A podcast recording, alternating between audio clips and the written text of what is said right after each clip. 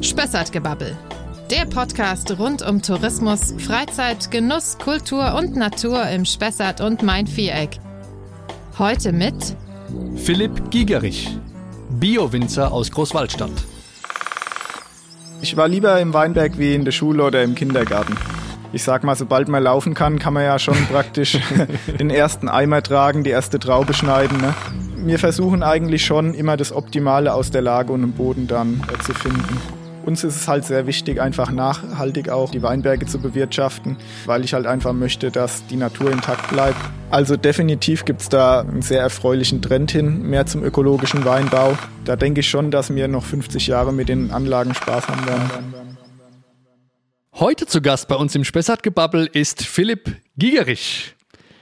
Philipp ist gerade mal 25 Jahre alt und führt mit seinem Bruder und seinen Eltern natürlich ein traditionsreiches Weingut in Großwaldstadt. Mittlerweile bewirtschaften sie über 15 Hektar Rebfläche in fünf verschiedenen Lagen bei uns in der Region, nämlich in Großwaldstadt, Wörth, Rück und Klingenberg. Es ist nicht nur so, dass die Weine regelmäßig Auszeichnungen abräumen und Erwähnungen in den renommiertesten Weinführungen des Landes bekommen, sondern ganz besonders spannend ist sicherlich, dass Philipp mit seiner Familie beschlossen hat, zukünftig auf Bio-Weinbau umzustellen. Und darüber möchte ich heute mit ihm sprechen. Hallo Philipp, schön, dass du da bist. Hallo Michael, danke für die Einladung. Ja, einiges habe ich schon anklingen lassen in meiner kurzen Einleitung. Äh, jetzt bist du noch relativ jung, sagen wir mal, vielleicht für einen, für einen Winzer.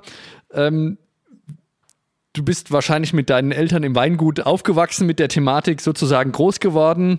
Aber man muss ja nicht unbedingt immer in die Fußstapfen der Eltern treten. Wie und warum bist du denn zum Winzer geworden? Naja, ähm, der Weinbau hat ja in unserer Familie oder im Familienalltag auch festen Bestandteil. Meine Eltern haben ja das Weingut ähm, als ich ein kleines Kind war, 1996, erst gegründet und dementsprechend äh, dreht sich ja mein ganzes Leben lang auch schon um Wein und äh, es war immer eine große Freude, wenn man mal in Weinberg mit durfte oder in der Natur spielen durfte oder das einfach sehen und miterleben konnte. Und da war der Wunsch natürlich, das mal weiterzumachen, auch schon immer da. Gerade auch mein Bruder hat sich ja schon dafür entschieden gehabt, der ist sieben Jahre älter ähm, im Vergleich zu mir. Und äh, das war natürlich dann schon auch ein bisschen eine Vorbildfunktion. Das heißt, du hast nie gesagt, oh, jetzt muss ich wieder mitten in den Weinberg? Nee, ich habe es immer sehr, sehr gern gemacht. Also das war immer, ich war lieber im Weinberg wie in der Schule oder im Kindergarten. Okay, und wann hast du dann das erste Mal mitgeholfen, so richtig bei der Lese oder im Keller? Als so richtig dran erinnern, äh, konnte ich mich jetzt, kann ich mich jetzt gar nicht, wann es wirklich angefangen hat, aber äh, ich sag mal, sobald man laufen kann, kann man ja schon praktisch den ersten Eimer tragen, die erste Traube schneiden, ne? Äh, und so nimmt das dann seinen Lauf. Sehr schön. Dann wenn das für dich immer schon was Besonderes war oder was Tolles, was muss man dann tun? Ich meine, es reicht ja wahrscheinlich nicht, einfach nur bei den Eltern immer mitzuhelfen, sondern man muss ja irgendwie dann auch eine Ausbildung machen. Wie, wie läuft das ab oder wie wird man dann zum in Anführungszeichen richtigen Winzer? Äh, ich sag mal, für Spätentschlossene gibt es zum Beispiel den Weg, einfach so einen Nebenerwerbswinzerschein zu machen, für die, die das interessiert oder die nur ein paar Reihen Weinberg haben. Das geht dann mit der Abendschule auch. Aber wenn man jetzt über den richtigen Ausbildungsberuf Winzer spricht, dann äh, geht es praktisch nach einem klassischen Schulabschluss äh, los mit einem Berufsgrundschuljahr in Bayern und äh, dann mit einer zweijährigen praktischen Ausbildung auch. Äh, ja. Und wo hast du diese, oder wo ist diese Berufsschule? Wo muss man da hingehen? Ähm, die Berufsschule ist in Ochsenfurt, ähm, was ja auch äh, ganz passend ist, weil in, äh, im Würzburger Raum ist ja das Kerngebiet des Weinbaus äh, auch und ähm, da hat man dann auch viele Möglichkeiten, Betriebe zu besuchen und äh, gerade die ganzen Ausbildungsbetriebe sind da natürlich ähm, überwiegend. Und hast du da noch was gelernt oder weiß man da schon alles, wenn man aus dem Weinbaubetrieb kommt? naja, ich sag mal, wie, wie was wächst oder so, das weiß man natürlich vorher im Grunde auch, aber das ganze Hintergrundwissen, warum äh, Dinge so sind, wie sie sind, das lernt man natürlich in der Schule. Von daher ähm, konnte ich auch in meiner Ausbildung sehr viel lernen und gerade auch im praktischen Teil, äh, wenn man im Weingut ist, lernt man natürlich am allermeisten. Das heißt, du hast dann äh, auch in anderen Weingütern die, den praktischen Teil absolviert? Genau, ja. Also meine Ausbildung habe ich im Weingut Zehnthof Luckert, was ein sehr renommiertes Weingut in Franken ist, abgeschlossen. Mhm. Da war ich dann auch die kompletten drei Jahre. Äh, und äh, dann habe ich mich nach meiner Ausbildung noch mal ein bisschen umgesehen, war mal in der Pfalz im Weingut Dr. Wehrheim, äh, was auch ein Biobetrieb war. Ähm, oder dann war ich mal in einem Praktikum in der Steiermark, mhm. ähm, war auch mal äh, noch in einem anderen Weingut in Franken. Ähm, oder auch in Neuseeland habe ich schon als Winzer einen Herbst mitgemacht. Okay. Und seit wann bist du dann eingestiegen wieder daheim in Großwaldstadt? Äh, in Großwaldstadt, ähm, also so das erste Mal, wo ich äh, eingestiegen bin, war 2018 im Herbst, aber danach bin ich nochmal nach Neuseeland ein halbes Jahr gegangen über den Winter ähm, und äh, war dann auch nochmal in einem anderen Weingut äh, zwischenzeitlich tätig, beim Klaus-Peter Keller, was ein sehr, sehr bekanntes deutsches Weingut auch ist. Ja, das erste Mal äh, zu Hause war ich dann praktisch im Herbst 2018, war ja auch ein wunderschöner Herbst in Deutschland ähm, und äh, habe mich um die Weinberge gekümmert und habe mich dann aber im äh, späteren Jahr nochmal entschlossen gehabt, ein halbes Jahr nach Neuseeland zu gehen, habe da einen Herbst mitgemacht in einem Weingut und ähm, war dann äh, ab da nochmal in einem fränkischen Weingut tätig, nochmal beim Klaus-Peter Keller auch eine ganze Saison, was ein äh, super bekanntes Weingut in Deutschland ist. So wirklich fest zu Hause bin ich jetzt seit Herbst 2020 und ähm, auch seit Anfang des Jahres, äh, seit äh, 2021, ist praktisch mein Bruder und ich äh, hauptverantwortlich auch für den Betrieb, da meine Eltern gesagt haben, sie würden es gern dann an die nächste Generation weitergeben. Und äh, ja, Okay. Was heißt hauptverantwortlich? Das heißt, deine Eltern machen gar nichts mehr oder reden die doch noch mit rein und habt ihr beiden euch irgendwie die Sachen aufgeteilt oder macht jeder alles bei euch? Äh, meine Eltern sind natürlich noch sehr, sehr aktiv im Weingut. Also gerade meine Mama ähm, ist äh, sehr ähm, für die verwaltungstechnischen Dinge zuständig und äh, mein Papa unterstützt uns da natürlich auch noch. Und äh, der Papa ist natürlich auch noch sehr im Weinkeller aktiv und äh, kümmert sich um die ganzen Abfüllungen und äh, ganz nebenbei ähm, haben wir ja auch noch relativ relativ viel Gastronomie im Betrieb, hm. wo sich die Eltern dann auch äh, ausschließlich kümmern. Und ähm, mein Bruder und ich teilen uns das sehr gut auf, ähm, eigentlich. Ähm, also mit Aufteilen meine ich, jeder hilft jedem. Mhm. Und ähm, festen Aufgabenbereich gibt es in dem Sinne nicht, äh, weil ich es auch natürlich sehr wichtig finde, dass ähm, ein Zahnrad ins andere läuft und dass man immer den Gesamtüberblick nicht verliert. Okay. Ihr habt, äh, ich habe es eingangs gesagt, ihr habt 15, über 15 Hektar äh, Rebfläche, glaube ich, in der Region. Äh, jetzt der ein oder andere kann das vielleicht nicht einordnen. Ist das jetzt relativ viel für hier oder wenig? Wie, wie kann man das einordnen? Also für die Region ist es ähm, eher ein bisschen größer, sage ich mhm. mal, weil ähm, so von Bürgstadt bis Alzenau gibt es knapp über 300 Hektar, also mhm. ähm, tendenziell äh, recht wenig Rebfläche für Franken und auch sehr verteilt.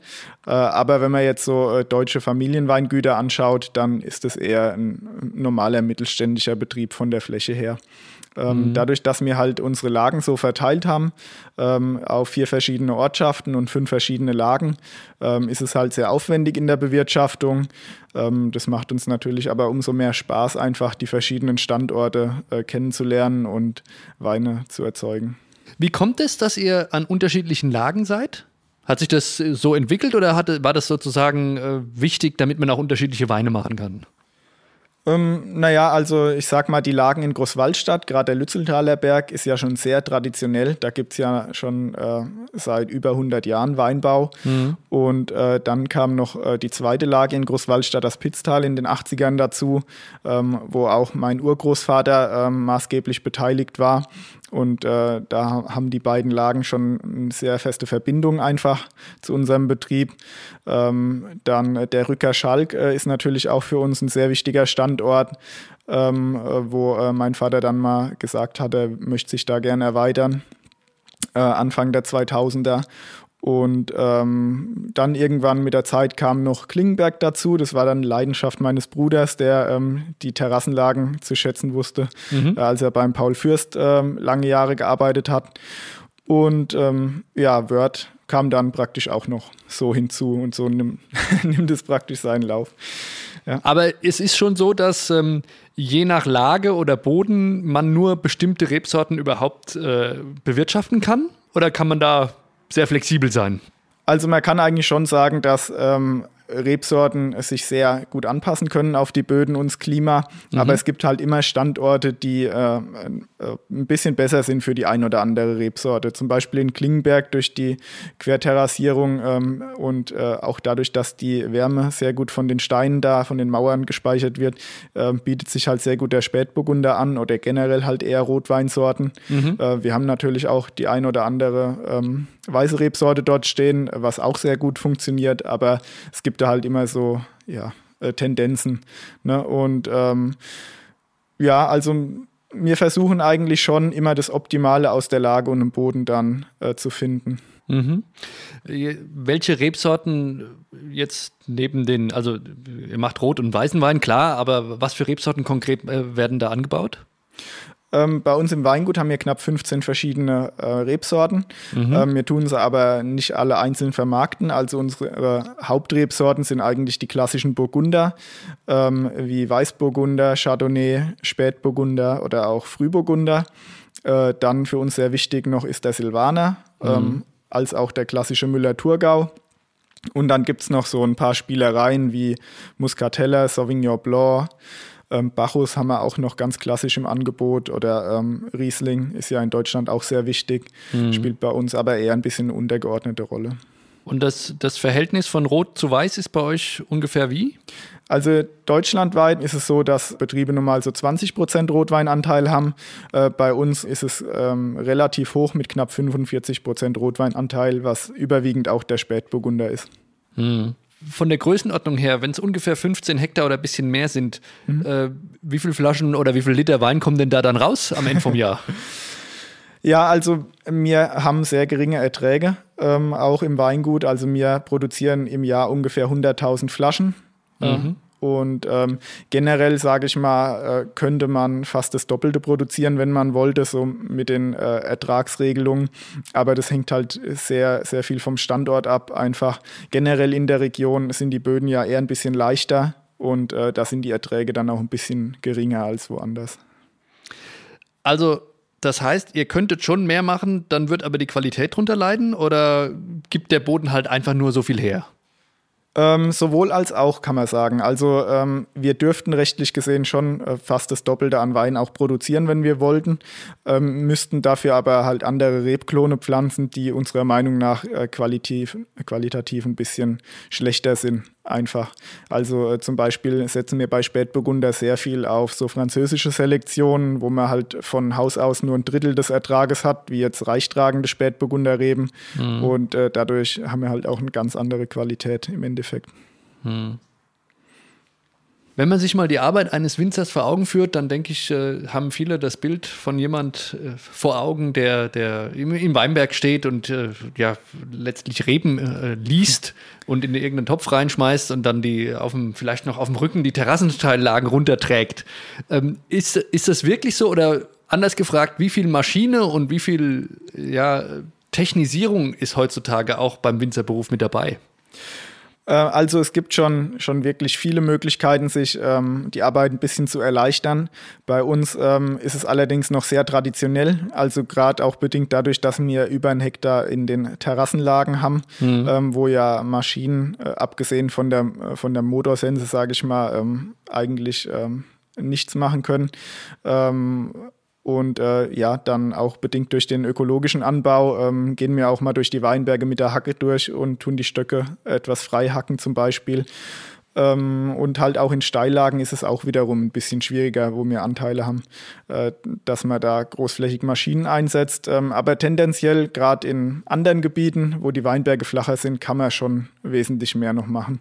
Ähm, ich sag mal, man rechnet eigentlich so ähm, von der, vom Weinberg bis zur verkauften Flasche knapp 800 Stunden pro Hektar Arbeitszeit, die im Endeffekt da einfließen. In äh, Terrassenlagen ist es dann gern auch mal das Dreifache, äh, gerade weil die Handarbeit ähm, wesentlich äh, aufwendiger auch ist.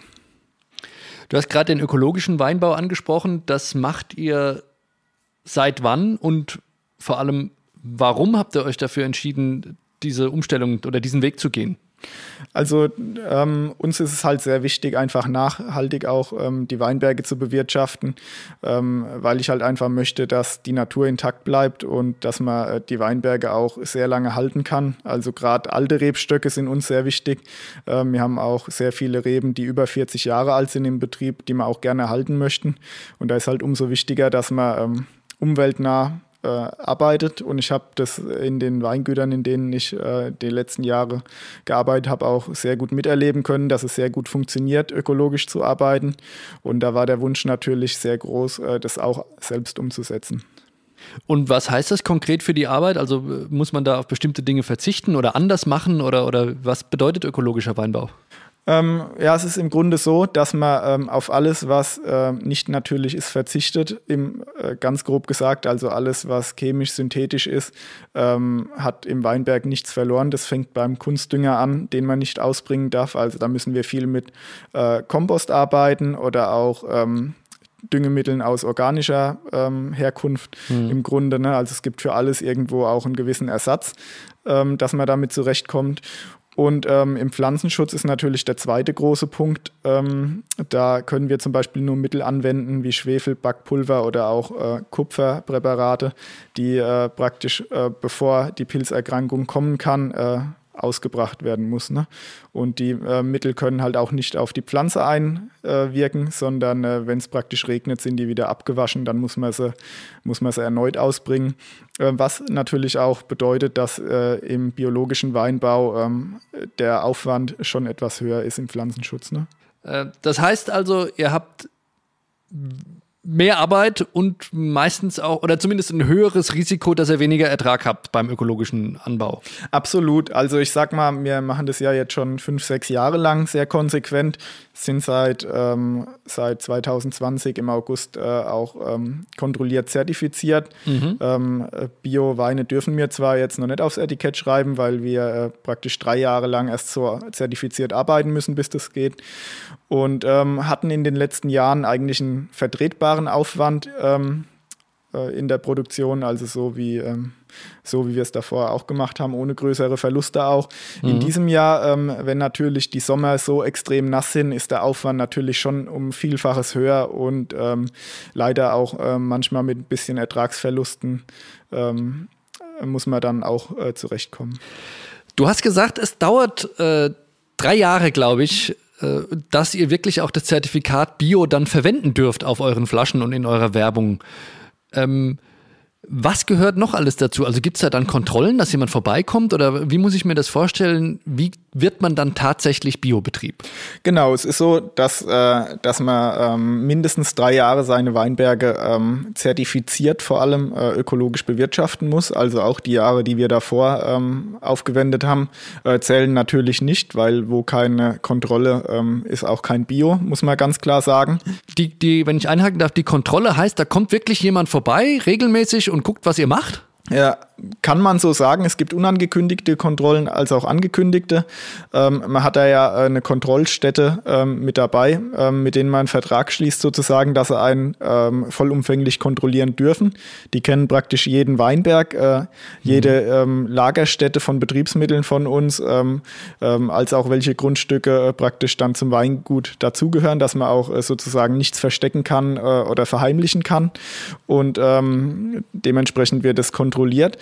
Wenn man dann all diese Kontrollen äh, besteht, äh, dann ist man praktisch ein EU-Biobetrieb. Also das kennt man mit diesen Sternchen und diesem Blatt ähm, auf den Flaschen drauf. Und dann kann man sich ja auch noch Verbänden anschließen, wie zum Beispiel Naturland, Bioland, Demeter sind auch sehr bekannte Verbände. Die kontrollieren dann noch mal strenger und haben noch mal strengere Regularien auch dabei. Und wo wollt ihr oder werdet ihr dann überall dabei sein? Also in der Regel sucht man sich einen Partnerverband äh, aus und äh, welchen genau wir nehmen werden, wissen wir noch nicht hundertprozentig. Äh, das ist auch eine Entscheidung, die steht für uns an. Äh, dann im nächsten Jahr, ähm, wenn wir dann davor stehen, dass wir auch Öko vermarkten können. Aber es ist in jedem Fall so, dass die Produkte sehr, sehr genau kontrolliert werden, also auch auf Rückstände. Ne? Die kommen dann, nehmen Flaschen mit, äh, untersuchen die Weine oder gehen in den Weinberg und ähm, zupfen Blätter ab und untersuchen die im Labor, dass das alles äh, ordnungsgemäß auch äh, stattgefunden hat. Also Bio ist wirklich in Deutschland oder in der EU generell sehr, sehr gut kontrolliert. Und seid ihr da Vorreiter oder würdest du sagen, es gibt einen allgemeinen Trend hin zu mehr ökologischem Weinbau? Also definitiv gibt es da ähm, einen sehr erfreulichen Trend hin, mehr zum ökologischen Weinbau. Äh, also man sieht das allein in der Region, wie viele Betriebe dann jetzt umgestellt haben. Ich meine, es wären äh, mit uns dann in der letzten Umstellungszeit knapp 13 Betriebe am ganzen Untermain, was prozentual schon sehr, sehr viel ist. Mhm. Und ähm, wie das dann nach so einem Jahr ist, wo das Wetter dann äh, auch mal ein bisschen Strich durch die Rechnung macht, äh, muss man mal abwarten. Apropos Wetter, ich denke mal, da ist man ja als Landwirt und natürlich auch als, als äh, Winzer äh, stark davon abhängig. Ähm, viele reden zurzeit von Klimawandel und von Extremwettersituationen. Äh, hast du das jetzt in deiner Zeit als Winzer auch schon verstärkt wahrgenommen, dass sich da was tut? Und falls es so ist, ähm, wie muss man als Winzer auf sowas reagieren? Also man muss ähm, vor allem eines sein in dem Beruf und es ist sehr flexibel, mhm. weil jedes Jahr oder jede Woche sogar äh, komplett unterschiedlich sein kann. Äh, und ähm, manche sagen sogar, ähm, das alte Schulbuchwissen muss man wirklich erweitern heutzutage ähm, um praktisch zeitgemäß Weinbau zu betreiben, weil die letzten Jahre waren zum Beispiel sehr warm und sehr trocken. Mhm. Ähm, allesamt. Also da war eher immer zu wenig Niederschlag da und dann waren die Temperaturen auch höher. Das heißt, die Pflanze hatte noch mal ein bisschen mehr äh, zu kämpfen, äh, ausreichend Wasser äh, aus dem Boden zu bekommen. Und dann hat man zum Beispiel wieder so ein Jahr wie dieses, das äh, eigentlich sehr klassisch, ähm, sehr nass ist, mit sehr viel Niederschlag sogar. Und ähm, unterschiedlicher könnte es eigentlich gar nicht sein. Man hat halt so generell aus dem Bau heraus das Gefühl, dass die Jahre schon äh, immer in irgendeiner Art und Weise ein bisschen extremer werden. Also mhm. entweder extremer trocken oder wie in diesem Jahr einfach extremer nass. Also so dieses gemäßigte ähm, in meiner kurzen Berufslaufbahn ähm, eigentlich eher, eher nicht so gewesen in den letzten Jahren, dass ich das beobachten konnte. Und wenn sich das bewahrheitet, dass die Durchschnittstemperatur ja zumindest im langfristigen Trend wärmer werden wird, davon gehen ja die meisten aus, wird sich das dann auch zum Beispiel darauf auswirken, welche Reben ihr auswählt? Oder kann das dazu führen, dass man andere Weine ausbauen muss? Hm. Auf lange Sicht bestimmt. Also es äh, gibt ja schon andere Rebsorten, die mittlerweile in Deutschland auch Verbreitung finden, wie zum Beispiel Cabernet-Rebsorten mhm. oder äh, diese bunte Sortenliste mit zugelassenen Rebsorten wird ja auch jährlich praktisch erweitert. Daran kann man das ja auch feststellen. Äh, aber ich sage jetzt mal auf ganz kurze Sicht gesehen, ähm, wird sich wahrscheinlich doch nicht so viel ändern, weil man hängt ja auch ein bisschen an den Weinen, die man produziert. Ja. Wie, wie lange lebt denn so eine Rebe? Also du hast vorhin von 40 Jahren gesprochen. Ist das jetzt Durchschnittsalter oder muss man da früher eigentlich eingreifen oder wie, wie, wie, muss, wie ist da die Lage? Also tendenziell könnte eine Rebpflanze ähm, sehr, sehr lang leben also auch ähm, mal über 100 oder 200 Jahre hinweg bei sehr, sehr guter Pflege. Mhm. Ähm, aber auch bedingt durch den Klimawandel gibt es natürlich den ein oder anderen Schaderreger, der so im Rebstock ähm, auch mal ähm, zusetzen kann. Und da kann es schon mal passieren, dass eine Rebe auch so nach zehn Jahren Standzeit mal abstirbt. Und äh, das ist äh, je nach Rebsorte auch sehr unterschiedlich und dementsprechend ähm, hält sich mal ein Weinberg länger oder kürzer. Also man rechnet normal so mit 30 Jahren Standzeit bei einer Anlage. Ähm, wir zum Beispiel äh, haben eigentlich nicht vor, die Weinberge nochmal zu erneuern, die wir jetzt pflanzen, weil wir glauben, dass wir eigentlich die Rebsorten sehr gut auf den Standort angepasst haben. Also wenn ihr jetzt pflanzt, wenn ich es richtig verstanden habe, macht ihr das auch? Ja, und dann müsst ihr sozusagen Fall. strategisch Jahrzehnte in die Zukunft denken, dass das auch so lange halten soll. Absolut, ja. Also wir pflanzen sogar relativ viel neu, weil man mhm. ja früher, ähm, ich sage jetzt mal vor 40 Jahren, einen ganz anderen Anspruch gehabt hat. Mhm. Damals ähm, waren die Trauben eher auf äh, ein bisschen mehr Ertrag gezüchtet. Ne, ähm, macht sich jetzt äh, aber 40 Jahre später gar nicht mehr so bemerkbar, weil die Reben ja ein bisschen äh, Ertrag auch verlieren und dadurch hat man dann auch wieder eine sehr, sehr gute Qualität. Aber ähm, Reben, die wir jetzt pflanzen, sind natürlich ähm, nochmal ein bisschen ausselektionierter, nochmal ein bisschen ähm, genauer auf äh, den späteren Wein abgestimmt, den man produzieren will und äh, da denke ich schon, dass wir noch 50 Jahre mit den Anlagen Spaß haben werden, die wir jetzt ähm, pflanzen, ja. Du hast die Qualität angesprochen gerade. Äh, ich habe irgendwann mal gelernt, da gibt es unterschiedliche Qualitätsstufen beim Wein. Da Kabinett, Qualitätswein, Spätlese, gibt es das noch? Und kannst du da mal Licht ins Dunkel bringen, was das bedeutet? Also das ähm, System mit den äh, Prädikatsweinen, Kabinett ja. und Spätlese, Auslese, ähm, ist eigentlich ein, ähm, ein, Qualitätssystem, das die Reife der Traube beschreibt. Ne? Also ein Kabinettwein mhm. hat der, weniger Reife, also wie ähm, äh, gemessen in Grad Öxle, wie jetzt eine Spätlese, eine klassische. Ähm, äh, also Öxle bedeutet, wie, wie, viel Zucker in der Traube ist? Oder? Genau, also ja. wenn jetzt zum Beispiel äh, eine Traube 80 Grad Öxle hat, ist sie, ähm, ist der Liter Most äh, später äh, um 80 Gramm schwerer wie ein Liter Wasser. Also das ist eigentlich mhm. so ähm, die Schwere oder äh, die Dichte im Grunde, die, äh, die man da misst. Okay. Ähm, und ähm, das beschreibt dann auch ähm, in diesem Qualitätssystem, äh, ob es ein Kabinett oder eine Spätlese wird. Wobei man von diesem klassischen System eher ein bisschen weggeht. Man orientiert sich da aktuell ein bisschen an Frankreich die so ein Herkunftsmodell haben, äh, wo man praktisch sagt äh, oder die Lagen klassifiziert und ähm, weiß, dass manche Standorte ein bisschen besser sind für die Qualität und deshalb stellen, äh, stellen auch gerade mir im Betrieb äh, die Lage ein bisschen mehr in den Vordergrund als jetzt die Prädikate. Aber dieses System existiert noch mit den Prädikaten. Das System existiert noch, ähm, darf man mit Sicherheit auch weiterhin so machen, aber äh, generell wird empfohlen, eher ein bisschen auf die Herkunft äh, zu achten. Apropos Prädikate, ich habe bei euch auf der Webseite mal ein bisschen rumgestöbert und bin da auf etwas gestoßen. Da ist, äh, dann ist etwas, das nennt sich Frank und Frei. Äh, was mhm. verbirgt sich denn dahinter? Ja, Frank und Frei ähm, ist eine ähm, ist ein Zusammenschluss von äh, Weingütern, äh, denen mein Vater, ähm, als er den Betrieb gegründet hat, auch äh, beigetreten ist. Äh, und zwar ist das ähm, ja eine richtige Winzerfreundschaft eigentlich, äh, wo die Betriebe sich austauschen und äh, sich vor allem damals zum Ziel gesetzt haben, den Müller-Thurgau wieder zum Leben zu erwecken weil der Müller-Thurgau ja äh, Ende der 90er äh, ziemlich verpönt und totgesagt war. Und äh, durch diesen Zusammenschluss von Winzern und dadurch, dass man sich gegenseitig so gut beraten konnte, hat man es dann auch geschafft, einen Weintyp zu produzieren, der bis heute noch sehr, sehr beliebt ist. Und mhm. das ist der Frank und Frei Müller-Thurgau, den es dann auch in jedem Betrieb zu kaufen gibt. Und dann gibt es noch ein Gemeinschaftsprodukt, den Frank und Frei Secco Sainier ähm, wo praktisch die Trauben von allen Mitgliedsbetrieben kommen und äh, wo man dann zusammen äh, den Sekko produziert. Also jeder der angeschlossenen Betriebe macht einen Müller-Thurgau, aber jeder seinen eigenen oder wird das genau. zusammengeschmissen und dann macht man einen draus? Nee, ne? nee äh, genau. Jeder Betrieb macht seinen eigenen Müller-Thurgau, aber die Weine werden dreimal im Jahr blind verkostet und ähm, unterliegen dementsprechend auch einem sehr strengen Qualitätsgedanken. Mhm. Und die Weine sollen vom Typ her ähm, alle ähnlich sein, aber man kann natürlich schon erkennen, ähm, von welchem Betrieb welcher Müller-Thurgau ist. Aber sollte jetzt zum Beispiel einer ähm, ein ganz anderer äh, Müller-Typ sein, wie man sich vorstellt, äh, dann könnte es auch sein, dass er nicht als frank und frei gefüllt mhm. werden darf. Apropos Rebsorten, ich, äh, es gibt ja da unheimlich viele, nämlich zum Beispiel den Müller-Thurgau, Riesling, Silvaner, das, das ist alles, ja. äh, denke ich, noch relativ leicht nachzuvollziehen. Bisschen schwierig wird es bei mir, deswegen wollte ich dich bitten, endlich mal Licht in meine, in meine Wissenslücke zu bringen. Es gibt ja auch die Möglichkeit, Roséwein zu machen, mhm.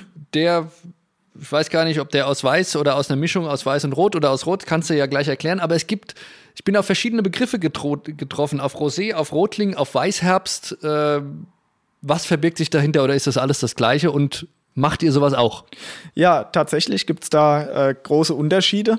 Ja. Also ein klassischer Roséwein zum Beispiel ähm, ist ja einfach aus einer roten Traube, die gleich gekeltert wird. Und dadurch hat er halt diesen, ähm, ja, diesen leicht roten Touch äh, von, von der Farbe her. Ähm, ein klassischer Rotwein zum Beispiel, der muss ja auf der Maische vergären, damit er die ähm, Farbe voll aus der Schale lösen kann. Mhm. Und deswegen wird ja ein Rotwein auch ähm, immer sehr dunkel. Ne?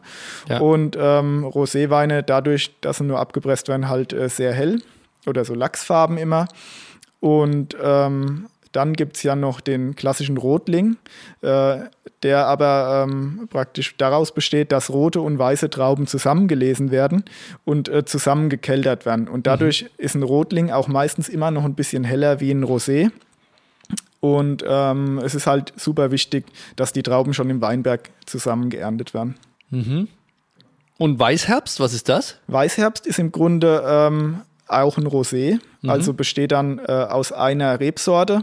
Bei einem normalen Rosé könnte man ja auch ähm, verschiedene Rotweintrauben zusammenkeltern und Weißherbst ist dann immer aus einer roten Rebsorte, als zum Beispiel ein Portugieser Weißherbst. Und er muss dann auch ein gewisses, ähm, äh, ja, eine gewisse Farbe halten. Also er darf dann nicht zu rot sein. Funktioniert dementsprechend auch nicht mit allen roten Trauben. Mhm.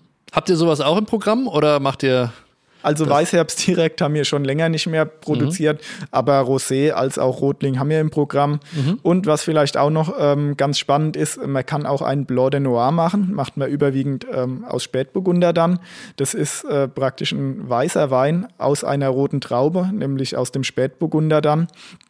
Und äh, ganz hell wird der Saft nur, wenn man äh, die Traube so gut wie nicht quetscht, weil ähm, beim Rosé äh, zum Beispiel, wenn man die Traube dann auch noch auspresst, ähm, kriegt sie schon gleich Farbe mit. Aber mhm. der Blanc de Noir ist sozusagen ein Kunstwerk, weil man dann wirklich nur ähm, die ersten paar Prozent der Saftausbeute dafür benutzt und hat dann praktisch aus einer roten Traube einen weißen Wein. Das heißt, ich, ich nehme die rote Traube und presse die also Aber nur, nehmen nur den ersten Teil von dem Saft oder, oder wie, wie konkret läuft das? Also im Grunde ist es schon so, dass sobald man äh, die Trauben verarbeitet, in die Weinpresse tut, äh, der erste Saft sich schon löst ähm, mhm. praktisch durch diese leichten mechanischen Belastungen. Ja. Ähm, und das sind so die ersten 40 Prozent von der Ausbeute. Und die haben dann wirklich so gut wie keine Farbe. Und sobald die Presse, die Membran dann Druck ähm, ausübt und die Traube auspresst, äh, kommt schon der erste Saft, die erste Farbe mit. Und das ist dann ein klassischer Rosé zum Beispiel. Ah ja. Und der Blanc de Noir, schmeckt der dann eher wie weißer oder wie roter Wein? Also von der Struktur her ist er natürlich schon äh, wie ein Weißwein, mhm. weil ja ein Rotwein viel mehr Struktur, Tannine äh, hat ähm, durch die Maischevergärung. Also das kann man schon ganz klar eigentlich in die, in die Sparte Weißwein zuordnen. Wenn wir schon bei Weinen unterschiedlichen Weinsorten oder Reben sind, äh, wo liegt denn dein persönlicher, äh, sagen wir mal, dein Fable? Was trinkst du am liebsten? Wahrscheinlich alle, aber gibt es da irgendwas, wo du sagst, äh, also wenn ich mir mal was gönnen will, dann nehme ich den und den? Ja, das ist eine sehr gute Frage. Und da muss ich ehrlich sagen, ähm, ich mag eigentlich auch da die Abwechslung. Ähm, wie, wie sie im Beruf so ist. Ne? Also bei uns gleicht ja kein Tag der, dem anderen im Grunde. Und äh, genauso trinke ich auch sehr gern mal ähm, verschiedene Rebsorten. Also unser Fable ist ja nach wie vor äh, Burgunder-Rebsorten, vor allem Spätburgunder. Dann äh, Silvaner mag ich sehr gern. Ähm, oder aktuell beschäftige ich mich auch sehr viel mit Chardonnay. Mhm. Und ähm, so sind es immer so Phasen. Also die letzten Jahre hat man auch mal ein Riesling-Kabinett produziert, der restsüß war, ähnlich wie so ein Mosel-Kabinettwein. Ähm, und äh, das war so die letzte Zeit ähm, mein Liebling. Und jetzt, ja, wandelt sich es natürlich auch immer ein bisschen. Ja, ich habe am Anfang gesagt, äh, dass ihr auch immer wieder Auszeichnungen bekommt, auch von renommierten Magazinen. Ähm, Jetzt steht ja der Weinkritiker auch so ein bisschen selbst in der Kritik, dass man manchmal Dinge oder dass diese Menschen Dinge herausschmecken und beschreiben können, die, wo sich jeder Laie denkt, also das wäre ich jetzt im Leben nie drauf gekommen. Wie siehst du das äh, oder wie beurteilst du solche ja, Beschreibungen oder, oder Geschmacksdefinitionen von verschiedenen Weinen? Ja, also ich persönlich finde es natürlich sehr wichtig, dass es neutrale Kritiker gibt, äh, die äh, die Weine auch mal neutral probieren. Äh, da mhm. kann man sich natürlich auch selbst immer prüfen, ähm, ob man da auf dem richtigen Weg ist irgendwo. Ähm, aber man merkt natürlich schon verschiedene Magazine, verschiedene Verkoster. Jeder hat natürlich irgendwo da auch seinen Liebling. Ähm, deswegen ist es auch spannend, äh, immer so ein bisschen mehrere Meinungen einzuholen. Im Grunde ähm, aber es ist natürlich schon so, dass wenn man sich sehr intensiv mit dem Thema Wein beschäftigt, ähm, auch wirklich ähm, herausschmecken kann im Grunde, welche Nuancen sind da dabei ähm, und ähm, wie qualitativ hochwertig ist so ein Wein.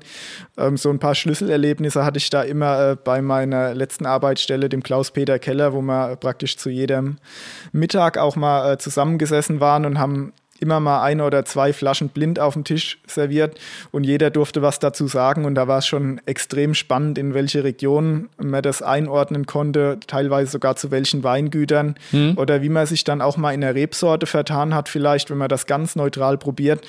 Ähm, aber es ist schon natürlich so, dass, äh, dass man immer in die gleiche Richtung geht. Ne? Also mhm. ähm, man ist sich da schon im Grunde einig und das spricht natürlich dafür, äh, dass man da auch einiges ähm, subjektiv äh, als auch objektiv rausschmecken kann.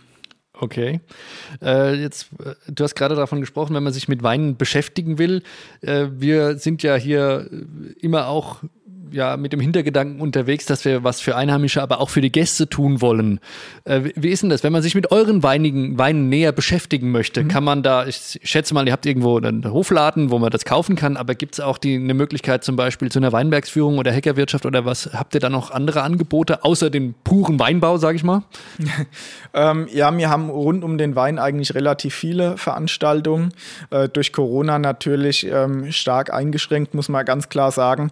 Ähm, aber von kulinarischen Weinproben im Weingut ähm, bis auch, ähm, ich sag mal, äh, Krimi-Lesungen mit entsprechenden Weinen, die dann äh, moderiert werden, ähm, als auch, dass, äh, dass jeder Kunde immer herzlich eingeladen ist, in die Vinothek zu kommen und Weine zu probieren, die ihn interessieren, mhm. äh, gibt es da wirklich viele Möglichkeiten. Und einmal im Jahr äh, haben wir ein recht großes Event, das ist immer Anfang Mai ähm, wo sämtliche Weininteressierte äh, herzlich zu eingeladen sind, alle unsere Weine, die wir in diesem Jahrgang produziert haben, zu probieren. Und da kann dann auch jeder nochmal persönlich Fragen stellen ähm, oder halt einfach herausfinden, was ihm am besten schmeckt. Okay, dann sind natürlich alle jetzt herzlich dazu eingeladen. Äh, ich will noch die klassische, zum Abschluss vielleicht die, die klassische Frage stellen, die ja auch immer in der Presse dann kursiert. Äh, der Jahrgang 2021, wird der gut oder schlecht oder besonders oder normal? Äh, das, die Frage muss einfach auch noch heute sein. ja, die Frage hört man natürlich immer, immer sehr häufig. Also der Jahrgang 21 war natürlich ein Jahrgang mit sehr viel Aufwand, muss man ganz klar sagen. Also man hat in 2021 gerade im Ökobereich nichts geschenkt bekommen. Und äh, wir sind natürlich jetzt ähm, sehr glücklich über die Qualität, die wir im Keller haben, äh, die wir natürlich mit einem sehr hohen Aufwand, muss man ganz klar sagen, ähm, lesen mussten. Ähm, aber ich denke, 2021 kann auch ein großartiger Jahrgang werden. Ähm, und äh, dem steht eigentlich nichts im Weg. Für uns ein kleiner Jahrgang, aber qualitativ bin ich mir sicher, wird er den ähm, anderen Jahrgängen wenig nachstehen. Schön, dann hoffe ich, dass das möglichst viele dann auch selber ausprobieren, denn darum geht es ja auch, dass man für sich selber diese genussreiche Welt entdeckt. Ich danke dir für deine Ausführungen zum Thema Winzer und Weingüter bei uns Sehr hier in der Region. War schön, dass du da warst und ja, wir hoffen auf einen wunderbaren Jahrgang 2021. Vielen Dank, Michael. Danke dir.